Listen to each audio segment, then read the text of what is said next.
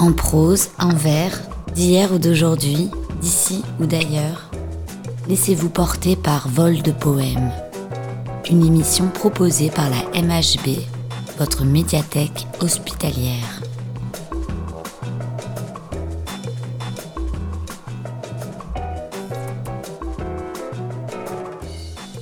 Aujourd'hui, Catherine vous lit un poème de Geneviève Medge. Née en 1938, cette poétesse a vécu à Lyon. Elle écrit des récits, des nouvelles et des poèmes. Elle est proche de Charles Julier, écrivain bordelais. Le recueil d'où est extrait le poème s'intitule Retenir ce qui s'efface sur le thème du courage. La rejeter. Elle marche de village en village dans l'enceinte de son territoire. La route est sa maison.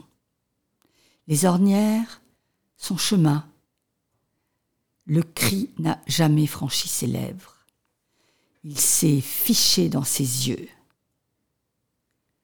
Marcher pour apaiser l'angoisse, marcher pour épuiser la peur, marcher pour fuir ceux qui l'ont chargé de leur méchanceté, de leur vilainie, de leur noirceur.